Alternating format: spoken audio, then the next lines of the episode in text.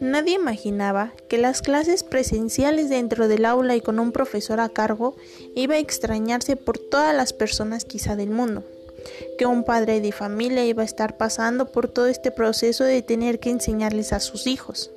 Nadie imaginaba que estar en la escuela era tan valioso, así como absolutamente nadie imaginaba que iba a estar extrañando todas estas cosas en este momento.